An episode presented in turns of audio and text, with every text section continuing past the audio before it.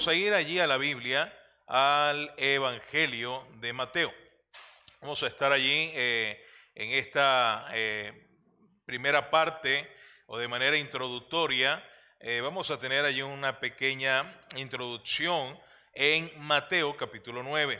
Mateo capítulo 9, tenemos aquí aproximadamente, se cree, según se cree, en Mateo capítulo 9, encontramos el ministerio público del Señor Jesucristo. Eh, a propósito, acotar, el Evangelio de Mateo eh, no eh, precisamente ha sido o fue un evangelio escrito cronológicamente, a diferencia del Evangelio de Lucas y aún a diferencia y siempre contrastando el Evangelio de Juan con el resto de los evangelios, el Evangelio de Mateo en el capítulo 9, según se cree, ya el ministerio del Señor Jesucristo se encontraba eh, con un avance aproximadamente de un año, un poco más de un año, él ya tenía manifestándose al pueblo de Israel como eh, el enviado del Señor, como el Mesías eh, profetizado por el Antiguo Testamento.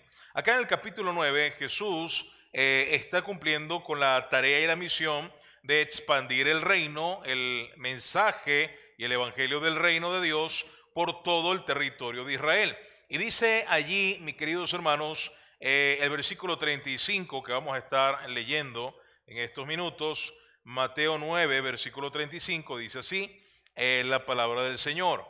Recorría Jesús, recorría Jesús todas las ciudades y aldeas, enseñando en la sinagoga de ellos de los judíos, en la sinagoga de ellos, y predicando el Evangelio del reino y sanando toda enfermedad y toda dolencia en el pueblo.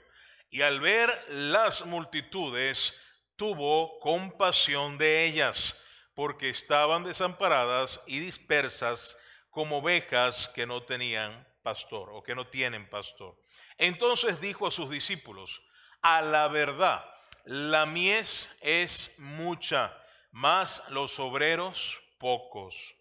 Rogad pues al Señor de la mies que envíe obreros a su mies. Vamos a orar. Buen Señor, gracias Padre una vez más por tu palabra que es excelsa, que es preciosa, que es perfecta. Gracias Señor porque aunque no somos dignos de ni siquiera ser llamados tus hijos, Gracias por tu misericordia y tu gracia que nos ha alcanzado por medio de Jesucristo. Gracias por ese precioso evangelio que un día llegó a nuestros oídos y fue anclado en nuestros corazones por la obra de tu Santo Espíritu y pudimos, eh, poder, pudimos conocerte no solo como Salvador, como Señor, como Redentor de nuestras almas.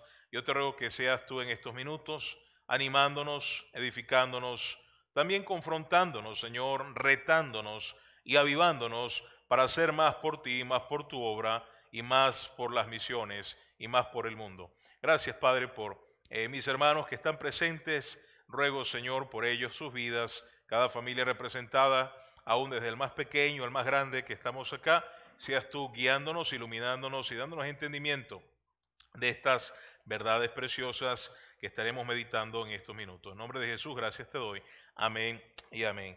Tenemos acá, hermano, eh, como les decía, como venía diciendo, a el Señor eh, no solamente recorriendo eh, las regiones vecinas, quiero simplemente tomar algunos, algunas palabras claves que vemos acá, del versículo 35 al versículo 38. Por ejemplo, dice, recorría Jesús todas las ciudades y aldeas.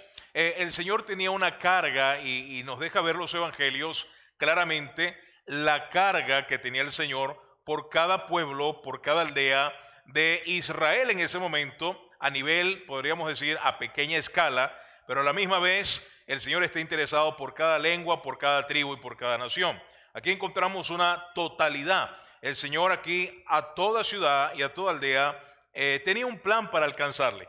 Y aquí podemos aprender algo, mi querido hermano. Nosotros como iglesia, eh, nosotros como creyentes de este tiempo, podríamos decir, contemporáneo de la iglesia, debemos tener un plan, mi querido hermano, para poder alcanzar a todo el mundo, pero no solamente a todo el mundo, sino también a las regiones vecinas y a las regiones lejanas, y todo a la misma vez.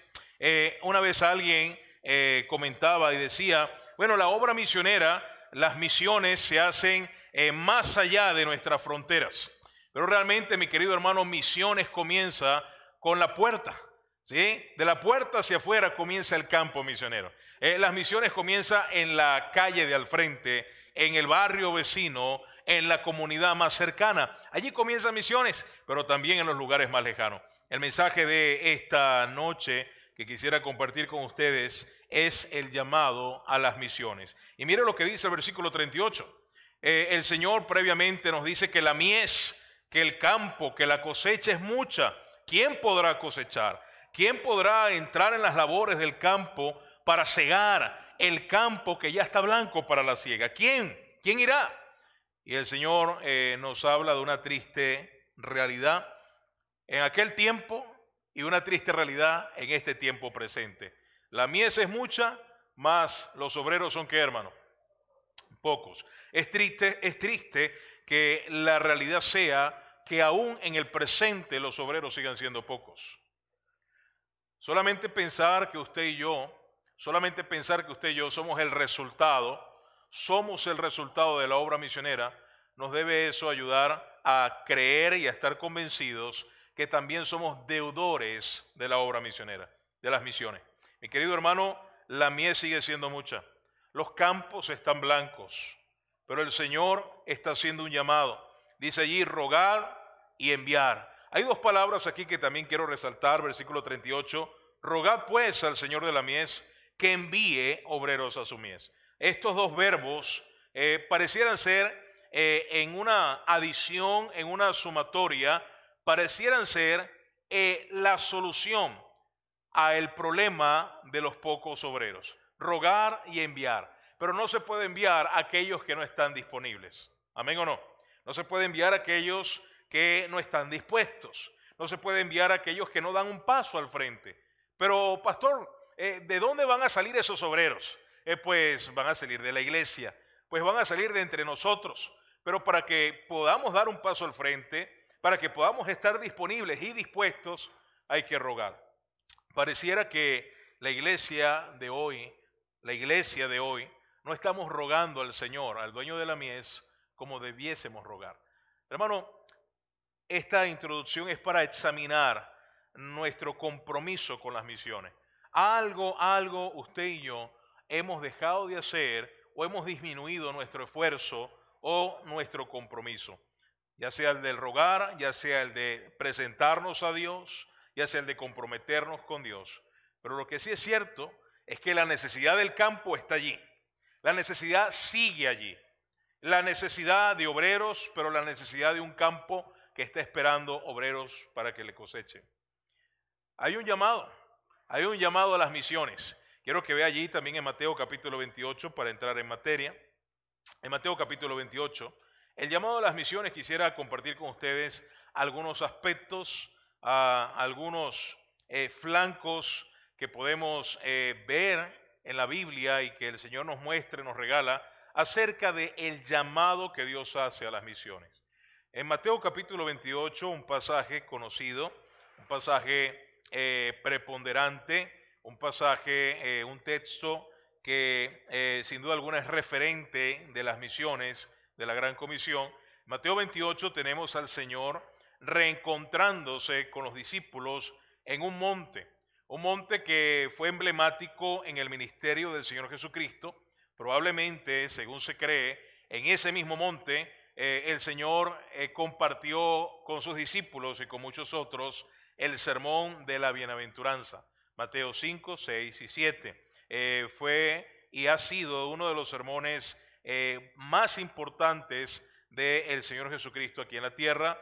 Eh, también en ese, monte, según se cree, según se cree por una mayoría, que eh, fue en ese monte donde el Señor mandó a sus discípulos a recostarlos de 50 en 50 y allí fue donde ocurrió el milagro de la multiplicación de los panes y de los peces. Y ahora el Señor les dice, mira, vayan a ese mismo lugar porque tengo algo importante que compartir con ustedes, algo relevante, algo que va a impactar esta generación y las generaciones venideras, quiero compartir con ustedes parte de mi plan. Dice allí en Mateo capítulo 28, versículo 16, pero los once, eh, ya sabemos del deceso de Judas, los once discípulos se fueron a Galilea, al monte donde Jesús les había ordenado. Y cuando le vieron, le adoraron, pero algunos dudaban. Y Jesús se acercó y les habló diciendo, toda potestad, todo poder, todo derecho, todo dominio me es dado en el cielo y en la tierra. E, el Señor se presenta ante ellos con uno de sus atributos inconfundibles y a propósito intransferibles, un atributo propio y único de Dios. Y es que el Señor le dice, eh, les recuerdo quién soy yo. Yo soy todopoderoso.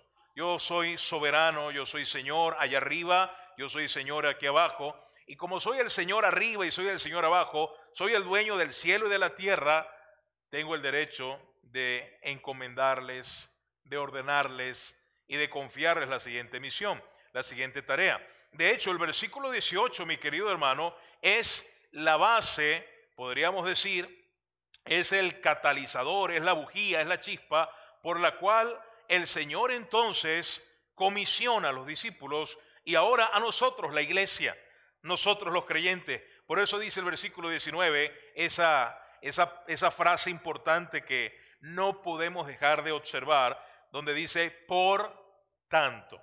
¿Sí la ve? Versículo 19 dice, por tanto. Ese por tanto, ¿qué significa?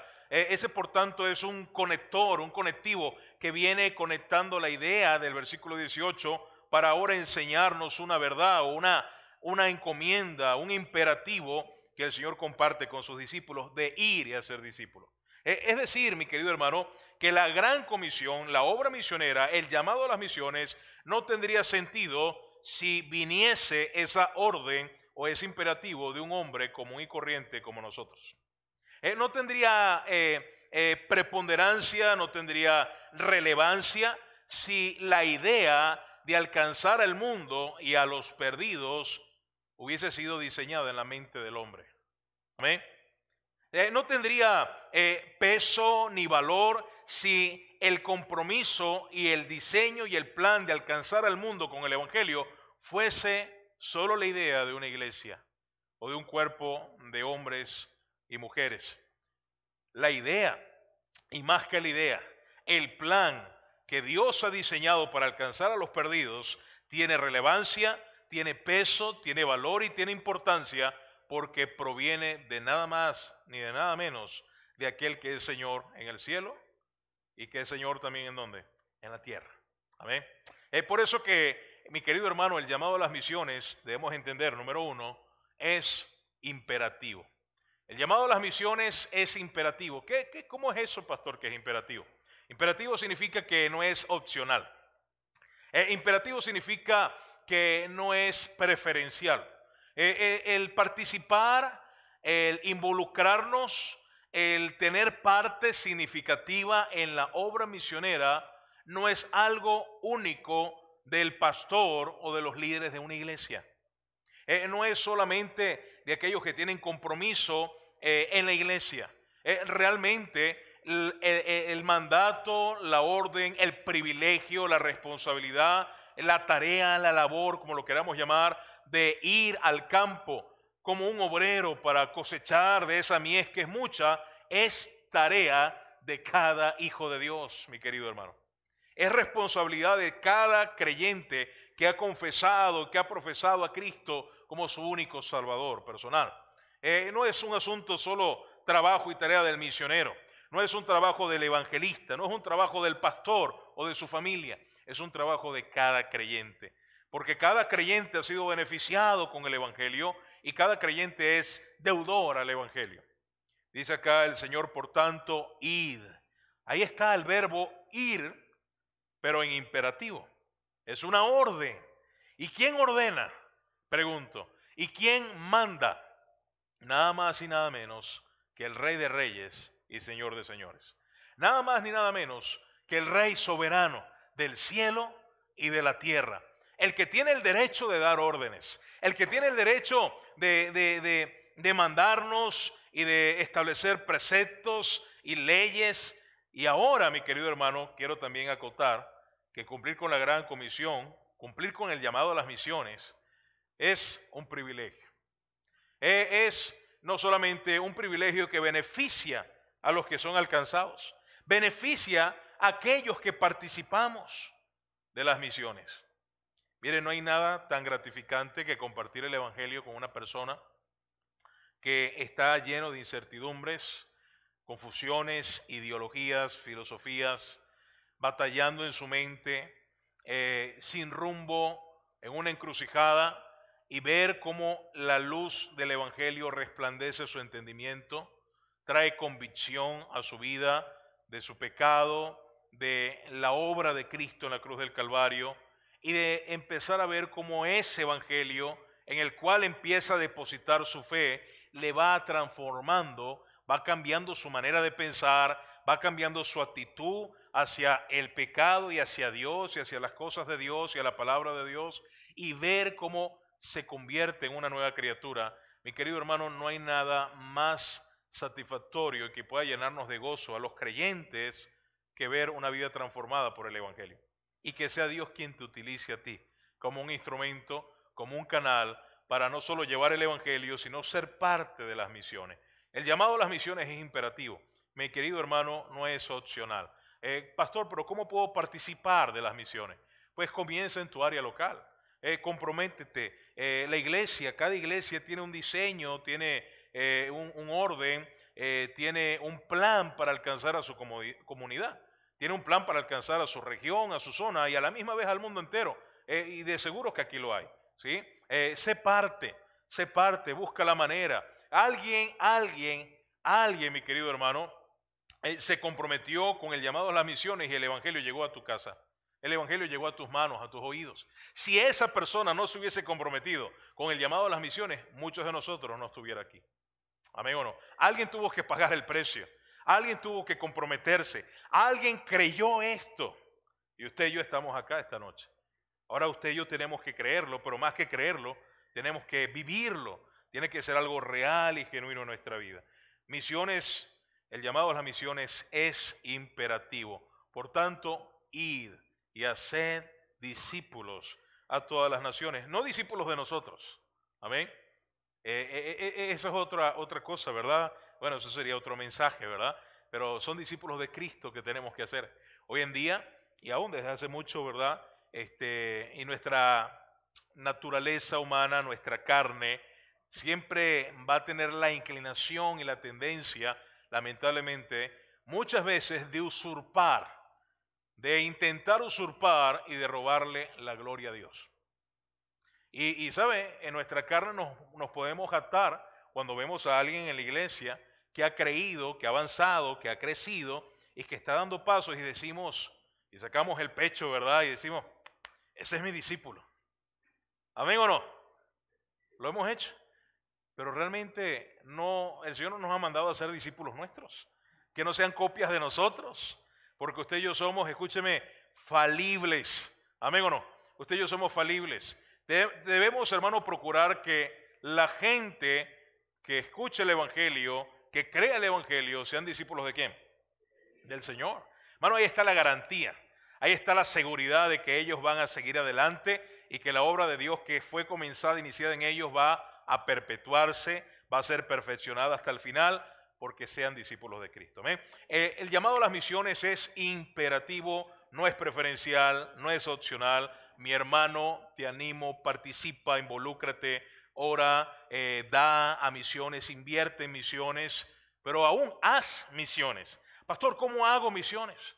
Sé parte del equipo de, evangelismo, el equipo que sale a la calle, puedes hacer misiones en tu área local. Eh, no puedes hacer misiones físicamente en otra región del país o fuera del país, pues ora por esos lugares, envía, invierte dinero, recursos en esos lugares, hacer misiones a la misma vez aquí y allá. Número dos, número dos, quiero que me puedan acompañar al libro de misiones por excelencia en la Biblia, pues toda la Biblia habla de misiones, Pero el libro por excelencia en misiones en la Biblia es el libro de Hechos. Vamos a ir al libro de Hechos, capítulo 16. Hechos, capítulo 16. Eh, Hechos narra, nos narra el avance, el despliegue, el alcance de la iglesia local, de la obra del Espíritu Santo a través de su iglesia, alcanzando al mundo conocido de entonces. Jerusalén, Antioquía, eh, eh, eh, Éfeso y así otras regiones en aquel tiempo fueron impactadas con el Evangelio. Esa antorcha de las misiones, esa antorcha del Evangelio, recorriendo diferentes regiones a lo largo de la historia de la iglesia, ahora esa antorcha ha llegado a nuestras manos. En Hechos capítulo 16 tenemos al apóstol Pablo, misionero por excelencia, predicador eh, eh, con denuedo del Evangelio, con un plan, con un plan. ¿Cuál era el plan eh, de Pablo? Pablo quería llenarlo todo del Evangelio, hermano. Pablo tenía una carga por los perdidos. Pablo y el grupo que le acompañaba deseaban que más personas fuesen alcanzadas con el Evangelio. En Corintios capítulo 9, versículo 22, él habla y anima a los corintios acerca de alcanzar y ganar a mayor número. El corazón de Pablo latía al ritmo de las almas perdidas porque el corazón de Pablo estaba cerca del corazón de Dios. Aquí tenemos en Hechos 16 a Pablo con la intención de ir a la región de Asia.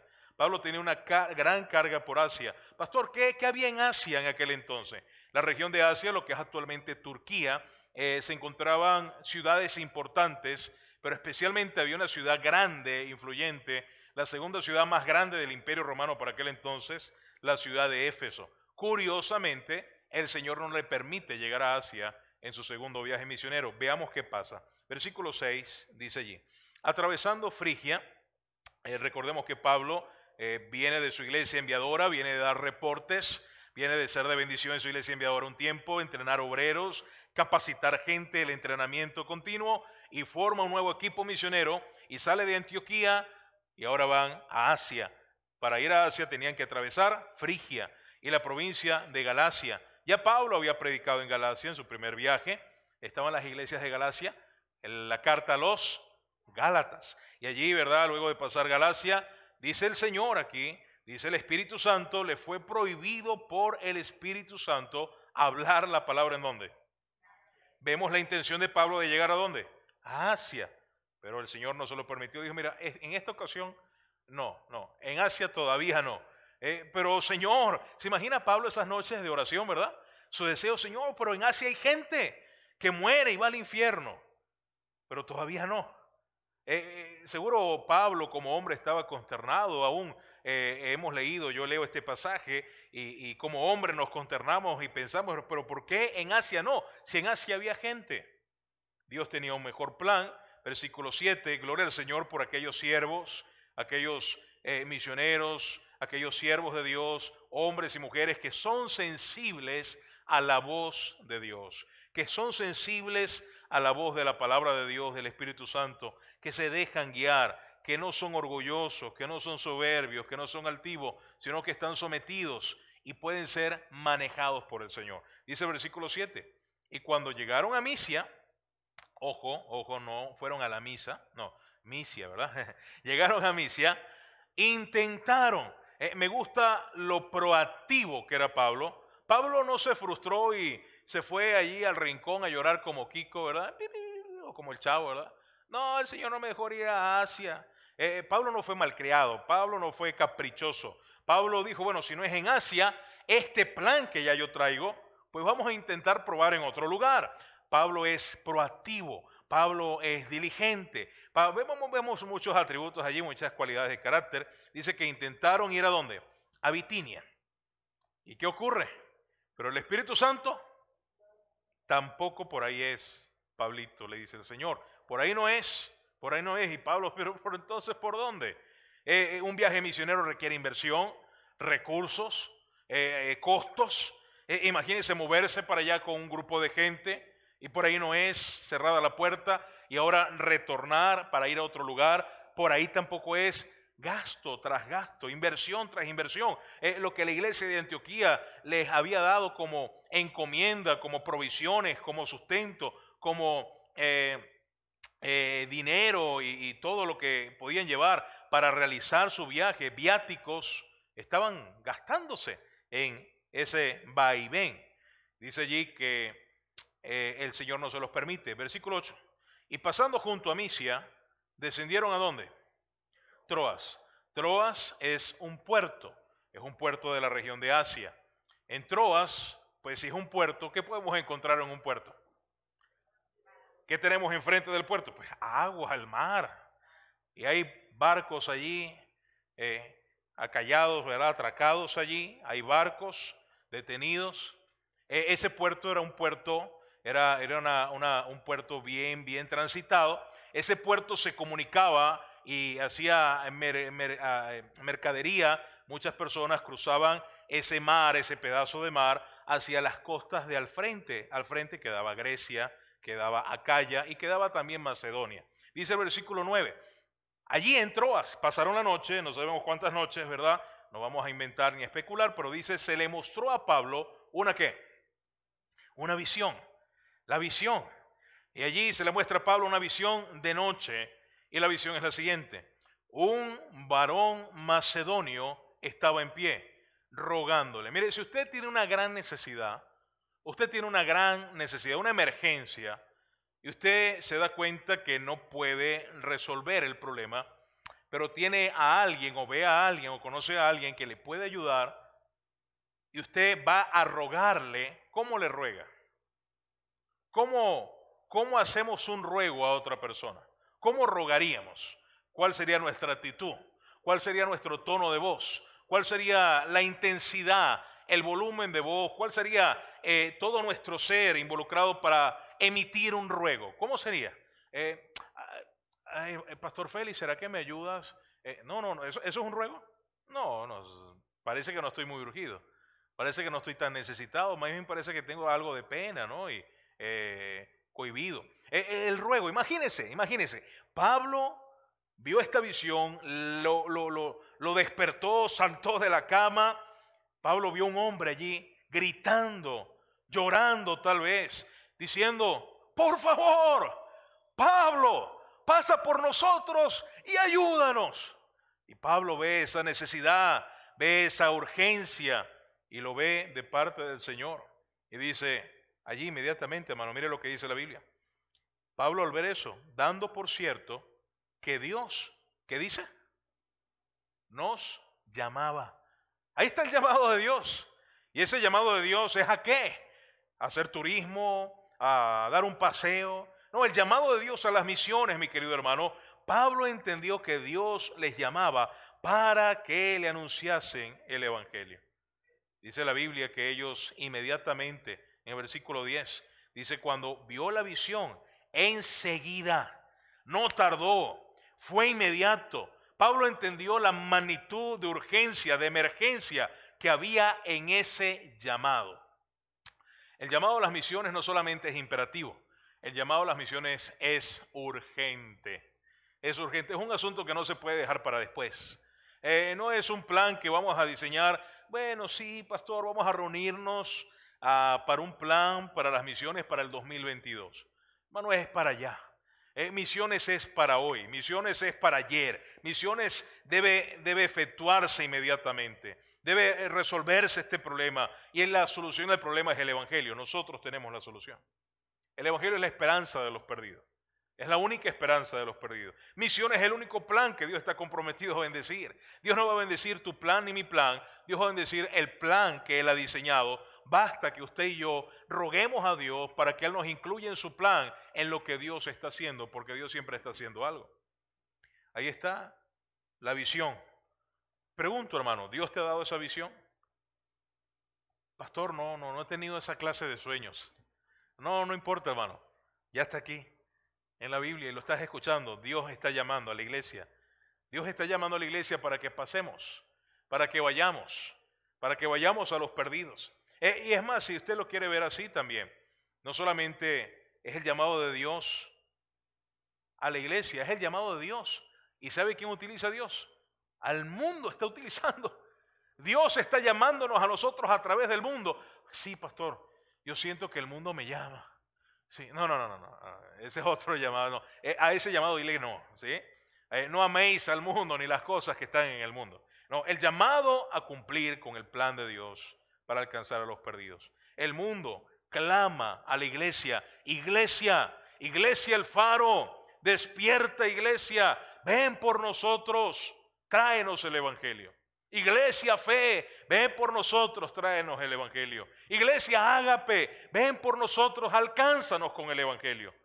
Ese es el llamado de Dios a las misiones, imperativo y urgente.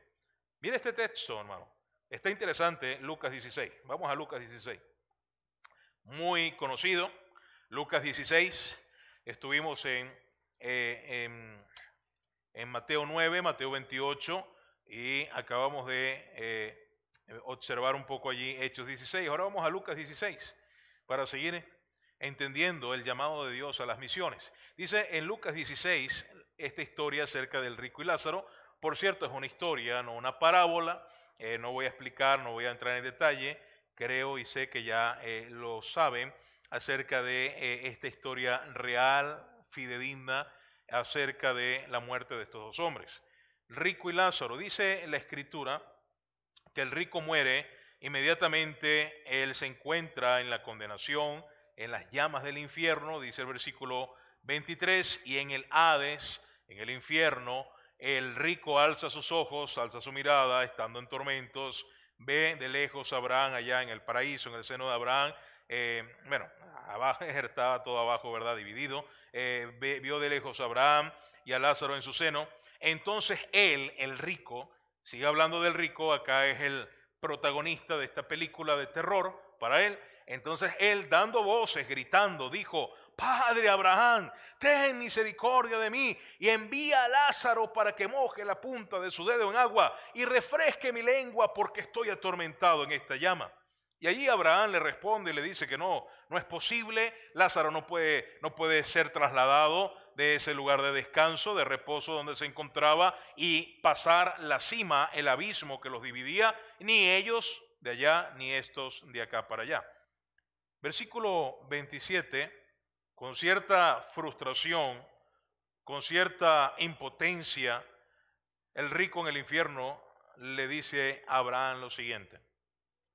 Entonces le dijo, te ruego, pues, Padre, que le envíes a la casa. Eh, qué interesante, hermano. Hay unas palabras que desde los primeros textos que estamos leyendo, no sé si usted se está dando cuenta, están siendo referentes, están siendo eh, enfáticas. Leímos en Mateo 9, ¿cuál es la solución para que haya más obreros en el campo, en la mies? Rogad y enviar. Acá el varón macedonio, en la visión que vio Pablo, estaba haciendo qué? rogando para que alguien les llevase el qué? El Evangelio. Y ahora, desde el infierno mismo, los habitantes del infierno ruegan a la iglesia, iglesia, ve y predica el Evangelio. Ahí está eh, eh, eh, Rico. yo creo que este no era solo el, la petición, no era solamente el deseo de un hombre en el infierno por sus familiares, Personalmente creo, hermano, que este es el deseo de todo habitante del infierno. El infierno, por un lado, está enojado y amargado en contra de Dios. Pero por otro lado, saben que la única esperanza, antes no lo creían, pero ahora sí lo creen, que la única esperanza para el mundo es el Evangelio. Y los habitantes del mismo infierno están rogando en este momento que la iglesia se mueva y vaya y predique el Evangelio. No, pastor, yo no los escucho. Muchos de nosotros estamos dormidos. Y no necesariamente que vamos a escuchar los gritos del infierno. Pero vemos acá, mi querido hermano, el clamor y el deseo del habitante del infierno, que para él ya no hay esperanza, que para él ya no hay salvación, pero que la esperanza está en el Evangelio que tiene la iglesia y que debe compartir. Dice versículo 28, porque tengo cinco hermanos. Es Padre Abraham, te ruego, te ruego, envía a Lázaro que Él es creyente, que Él sí creyó, si es posible que Él pueda salir de ese lugar, envíalo a la casa de mi Padre. Tengo cinco hermanos. Mi familia, no quiero que vengan a este lugar. Eh, mi familia me duele. Yo amo a mi familia.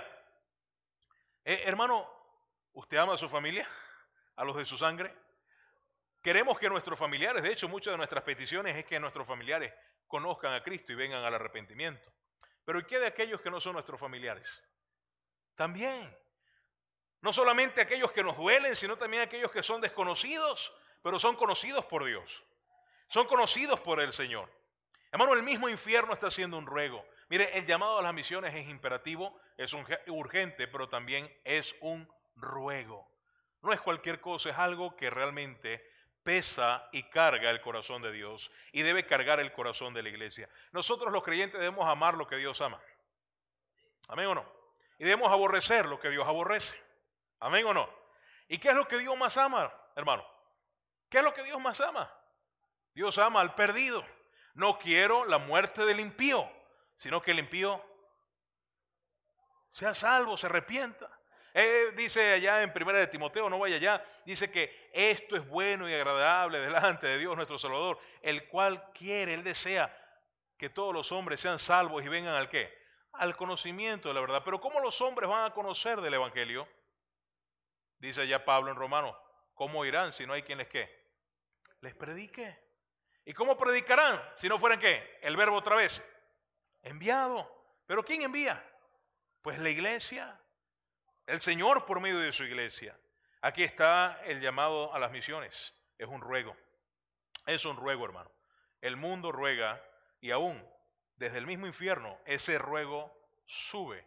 Y si la iglesia no lo escucha, es porque estamos tan entretenidos en nuestra vida. Estamos tan entretenidos en nuestros planes personales. Estamos tan ocupados en nuestros asuntos, en nuestros planes de vida, tal vez en nuestro trabajo, nuestra carrera, la familia, eh, cancelar las deudas. Tal vez estamos tan sumergidos en eso que no podemos escuchar el clamor de los perdidos. No podemos escuchar el clamor de los macedonios diciendo pasen por nosotros. No podemos escuchar el clamor de los ricos y de los soberbios que están en el infierno, que aunque ya por ellos no se puede hacer nada, el infierno ruega a la iglesia, iglesia, despierta, muévete, ve a aquellos que todavía están respirando. Ve a aquellos que todavía tienen vida para que no vengan a este lugar de tormento. Misiones, el llamado a las misiones es imperativo. El llamado a las misiones es que, hermano, número dos, es urgente, es un ruego. Por último, por último, vamos a ir allí a un texto célebre también. Isaías, conocido. Isaías, no hay nada nuevo, hermano, debajo del cielo, ¿verdad?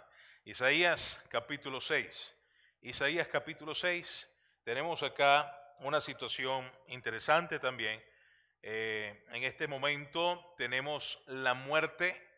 Eh, el pueblo de Israel está experimentando un caos porque no murió cualquier persona.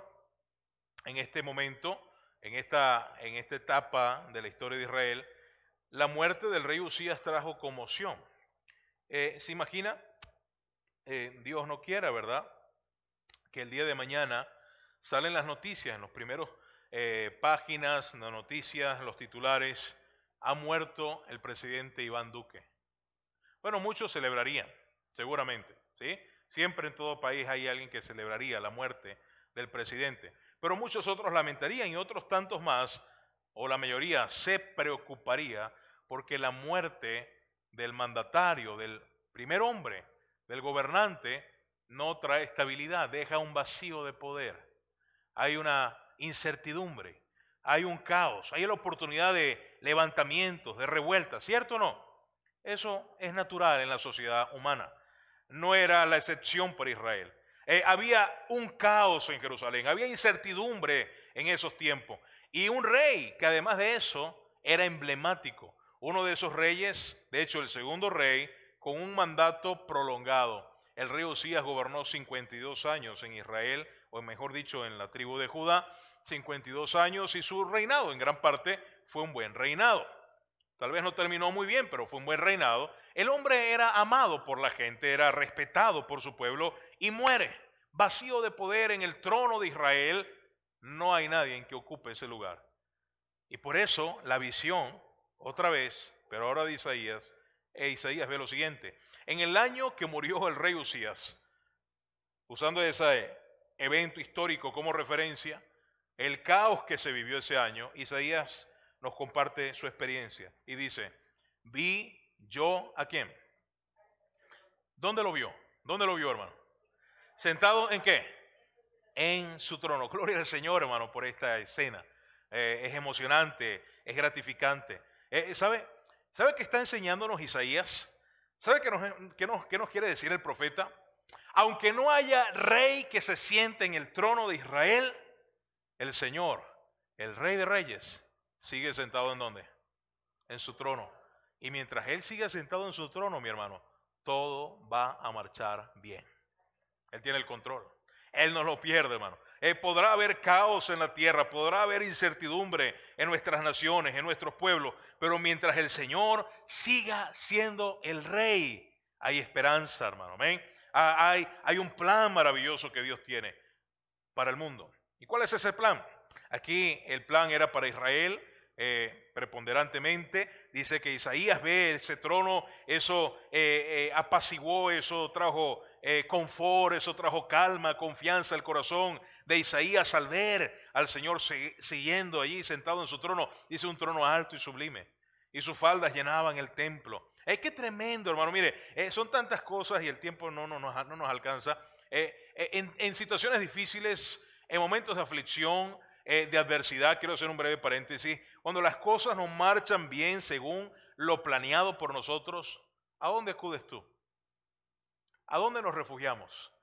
Mientras Israel, mientras en Judá, en Jerusalén, había alborotos, había lamentos, había incertidumbre, otros se preparaban tal vez para usurpar el poder o ocupar el poder. ¿Dónde estaba Isaías?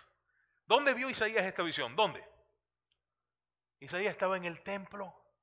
Isaías estaba buscando el rostro de Dios. Mientras el mundo estaba desenfrenado en su alrededor, mientras todo a su alrededor parecía caerse en pedazos, Isaías escogió la mejor parte. Isaías dijo, yo voy a la casa de Dios. Yo voy a ir a meditar en el Señor. Eh, yo voy a ir a buscar y a refugiarme en Dios. Hermano, cuando las cosas están mal, es el mejor momento para acercarnos más a Dios. Amén o no. Eh, así, ¿cuántos recuerdan a María y a Marta?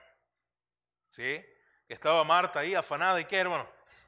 Cocinando y preparando las arepitas y todo eso, quería atender al Señor. Y ahí, Señor, mira, Señor, mira, no, no, mira María, María no hace nada, Señor.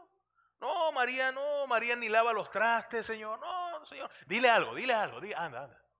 Y el Señor, ¿qué hace con, con Marta? Le dice a Marta, Marta, no, la que está mala quieres tú, Marta. María ha tomado la qué? la mejor parte. Así estaba Judá, así estaba Jerusalén, vuelto un desastre. Isaías había tomado la qué? La mejor parte. Y por haber tomado la mejor parte, Isaías tuvo el privilegio de ver lo que no muchos pudieron ver. ¿Qué vio Isaías? Al Señor sentado. Hermano, a veces nos perdemos de las bendiciones de Dios porque estamos en el lugar equivocado. O porque no estamos donde deberíamos estar. Amén o no. Isaías allí no solo ve al Señor, ocurre algo maravilloso en la vida de Isaías, en la vida personal y privada de Isaías. Isaías consagra su vida a Dios. Isaías contempla la santidad, la majestad, la grandeza de Dios. Eh, eh, la maldad de Isaías queda al descubierto, la pecaminosidad, la pequeñez, la inferioridad, la vileza de Isaías en contraste a la santidad de Dios queda visible, queda expuesta. Isaías dice el versículo 5, él comprende su humana debilidad y dice, ay de mí, ay de mí que soy qué, muerto. Mi querido hermano, mientras más nos acercamos al Señor, vamos a comprender que somos más indignos de servirle. Somos vasos de barro. A veces nos creemos que somos un vaso allí de porcelana, de cristal o de piedras preciosas, que todos los flashes, ¿verdad? Como ahorita, ¿verdad? deben apuntar a nosotros, ¿verdad? No, hermano. Todas las luces deben apuntar a quién, hermano? A Cristo. A Cristo en lo que hacemos, en lo que hablamos, en lo que decimos, en lo que planeamos, en lo que anhelamos, en lo que deseamos, deben apuntar a Cristo. Isaías, Isaías comprendió y dijo, no, no se trata de mí, se trata de Él. No se trata de nosotros, hermano. La obra de Dios se trata de Dios. Amén. Se trata del Señor. Las misiones se trata del Señor. La gloria y la honra son para Dios. Amén. Pero el llamado a Dios, el llamado a las misiones es un llamado que imperativo, urgente, es un ruego, Pero aquí vamos a aprender una última cosa. Hay de mí que soy muerto. Porque siendo hombre inmundo de labios y habitando en medio de pueblo que tiene labios inmundos, han visto mis ojos a quién? Al rey. El rey sigue en su trono. Jehová de los ejércitos. En ese mismo momento, dice el versículo 6, voló hacia mí uno de los serafines, de esos seres vivientes que alaban al Señor día y noche, teniendo en su mano un carbón encendido, allí tomado del mismo trono de Dios, de ese carbón encendido que purifica, que santifica. Y ocurre un evento simbólico, dice allí, tomado del altar con unas tenazas. Ni el mismo ángel se atrevía a tomarlo con sus manos, tuvo que usar unas tenazas y tocando con él sobre mi boca, sobre mi boca. ¿Por qué el ángel toca con un carbón encendido la boca de Isaías? ¿Por qué no tocó su oreja? ¿Por qué no hizo un tacto en su oreja como Aarón o como Moisés lo hizo con Aarón y sus hijos cuando hizo eh, el acto simbólico de la bendición sacerdotal? ¿Por qué, por qué, por qué no en su nariz? Eh, ¿Por qué no en su mano o en un pie? ¿Se ha preguntado eso, hermano? ¿Por qué en su boca? La boca es aquella parte de nuestro cuerpo que es usada para comunicar mensajes, no solo para comer, hermanos, para comunicar. Hermano, usted y yo tenemos un mensaje precioso, maravilloso, contundente que tenemos que comunicar. Pero ¿sabe qué quiere el Señor de nosotros primero? Que su boca y mi boca esté consagrada, esté comprometida, esté santificada, esté apartada para ese uso exclusivo, para ese uso maravilloso, sublime de compartir las buenas nuevas de salvación. Por eso el Señor consagra a Isaías y toca el ángel allí con ese carbón su boca. Dice, tocó su boca y dijo, he aquí que esto tocó tus labios, es quitada tu culpa y limpio tu pecado. Después, me gusta esa expresión, hermano, después, después, después de qué, hermano, después de qué, después que Isaías fue consagrado, después que Isaías fue santificado, restableció su comunión con el Señor, después que Isaías confesó a Dios sus pecados, después que Isaías fue a la presencia de Dios, comprendió su maldad y le dijo al Señor, Señor, yo, yo, Señor, yo no, yo no soy digno, Señor. No, Señor, eh, eh, llama a otro, escoge a otro. Eh, yo no, no, esto es mucho privilegio para mí. Cuando Isaías entiende eso, el Señor dice, bueno, justamente a ti te quiero usar. A ti te quiero usar. Tú que acabas de comprender que eres barro. Tú que acabas de comprender que eres polvo. Es más, voy a hacer algo contigo, te voy a limpiar. Te voy a purificar, te voy a capacitar, te voy a entrenar, te voy a preparar. ¿Para qué, Señor? Voy a preparar tus labios para que anuncies mi palabra. Y luego que Isaías es purificado, ahora, ahora se desarrolla en él otras habilidades. Él puede ahora escuchar qué? Claramente. Hermano, mire, podemos pasar toda una vida sentado, todo un año sentado en una, en una silla de la iglesia, domingo tras domingo, semana tras semana, escuchando sermones, enseñanzas, y pareciera que no escuchamos. ¿Te ha sucedido, hermano? Pareciera que los sermones no llegan a ti, pasan por encima. Pareciera. Pareciera que la palabra de Dios no la estamos escuchando con atención. Muchas veces, ¿sabe por qué? Porque hay pecado en nuestro corazón. Hay pecado en nuestra vida. Mire, pecado no solamente irse ahí a un bar a tomar. No, eso no es solo pecado.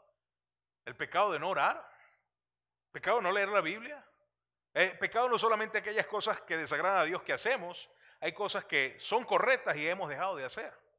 ¿Sí me explico? Que también desagradan a Dios. El pecado de no testificar. ¿Sabe usted que no testificar es pecado? El no compartir la fe. ¿Por qué es pecado, pastor? Porque es imperativo. No es opcional, no es preferencial. Es un mandato a todo creyente. Ir y predica. Ir y haz discípulo. Y ve, anuncia.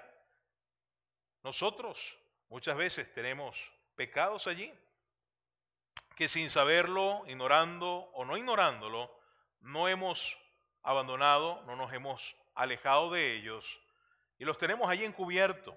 Eso, eso impide que podamos escuchar a Dios claramente. Especialmente impide que podamos escuchar el llamado de Dios a las misiones.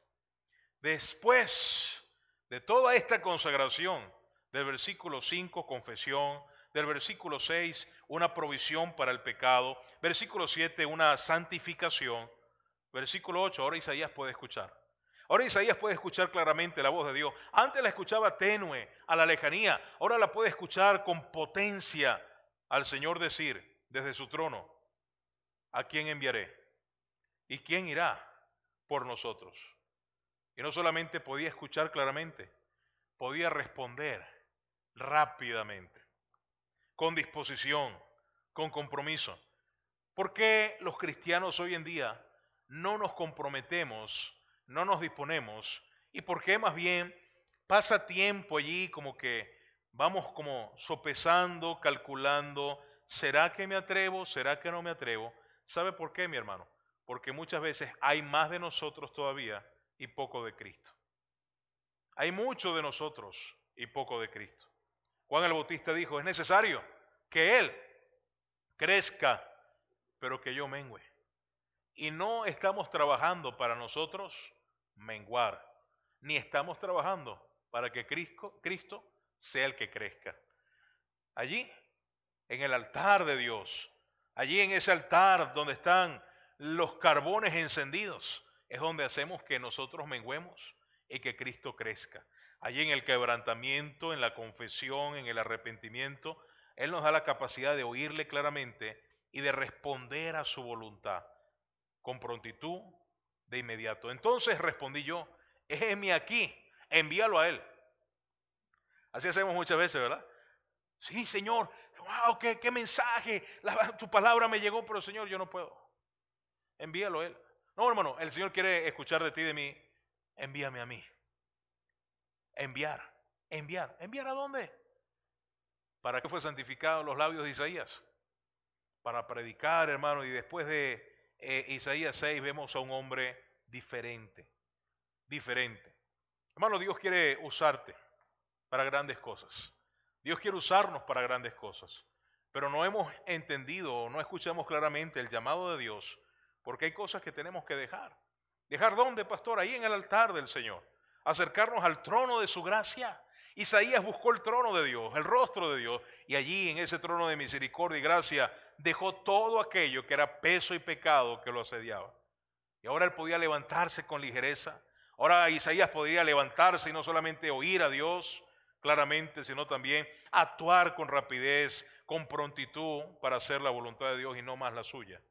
El llamado a las misiones, hermano, es un llamado que imperativo, no es preferencial, no es opcional, no es algo que tú y yo escogemos, es el deseo de Dios. El llamado a las misiones es urgente, es ya, es ahora. No es para dejarlo para el año que viene, no es un proyecto de aquí a un año, es un proyecto de la hora, del presente, es una emergencia. El llamado a las misiones es una rogativa, es un ruego. Un ruego, un clamor de los perdidos, un ruego y clamor aún del mismo infierno hacia la iglesia. Iglesia, va. Iglesia, muévete. Lleva el mensaje. Pero el llamado a las misiones también, no solamente es, vamos a repasar para terminar, es que hermano, imperativo, urgente, es un ruego y por último, hermano, el llamado a las misiones es del Señor viene del cielo. ¿sí? El llamado a las misiones, hermano, es un llamado que emana y que sale del mismo trono de Dios. ¿Sí? Ese llamado a las misiones es un encargo, es una encomienda. Dios nos ha encargado algo especial. Eh, quiero que termine con esta idea. Cuando Dios nos encarga algo importante, cuando alguien nos encarga algo, aquel que nos los encarga un día nos va a pedir qué? Cuenta. Un día va a haber una rendición de cuentas de esto, de las misiones, de cuál fue nuestra participación, de cuál fue nuestro nivel de compromiso, de cuál fue nuestro, nuestra presencia, nuestra inversión. Vamos a rendir cuenta. Hermano, ¿no te da temor rendir cuenta? A mí me da temor, hermano. Si el Señor viene hoy, hoy rendiríamos cuentas. Y por una de las cosas que rendiríamos cuentas es por el llamado a las misiones. ¿Y cuál fue nuestro papel?